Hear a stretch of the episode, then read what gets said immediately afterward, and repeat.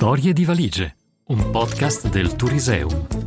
In supporto alla prossima mostra temporanea, borse, trolley e valigie. Viaggio nella storia dei bagagli.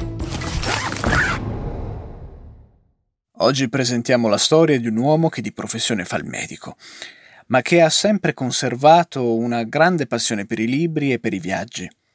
Ha documentato le sue meravigliose esperienze per il mondo con la macchina fotografica. Ecco a voi il racconto di Francesco Bovolin. La borsa da viaggio.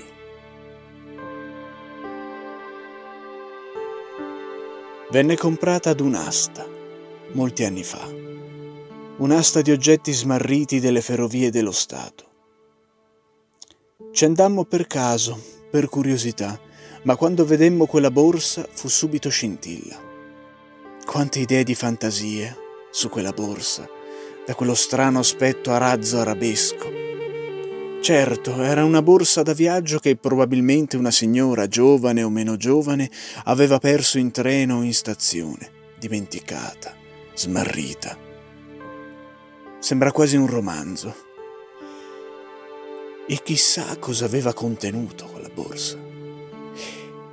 La portammo comunque a casa per qualche migliaio di lira, ma da allora entrò nella mia fantasia di ragazzo e poi anche di adulto. Ogni volta che leggevo un libro di viaggi, lei c'era. Il giro del mondo in 80 giorni, assassinio sull'Orient Express, scompartimento numero 6, i pirati della Malesia, la grande rapina al treno, Titanic, persino Dracula. In ogni libro, quando il romanzo si ambientava in uno scompartimento di un treno o nella cabina di una nave, la mia fantasia non mancava mai di inserirla tra i bagagli della scena. Forse non avrà fatto tanta strada.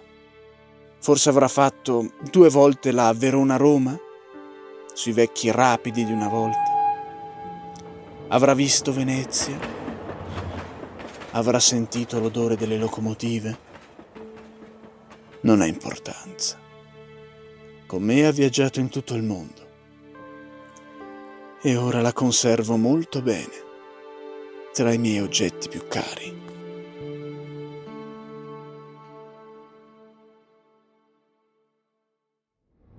Storie di valigie, un podcast del Turiseum.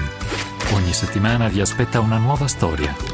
www.turiseum.it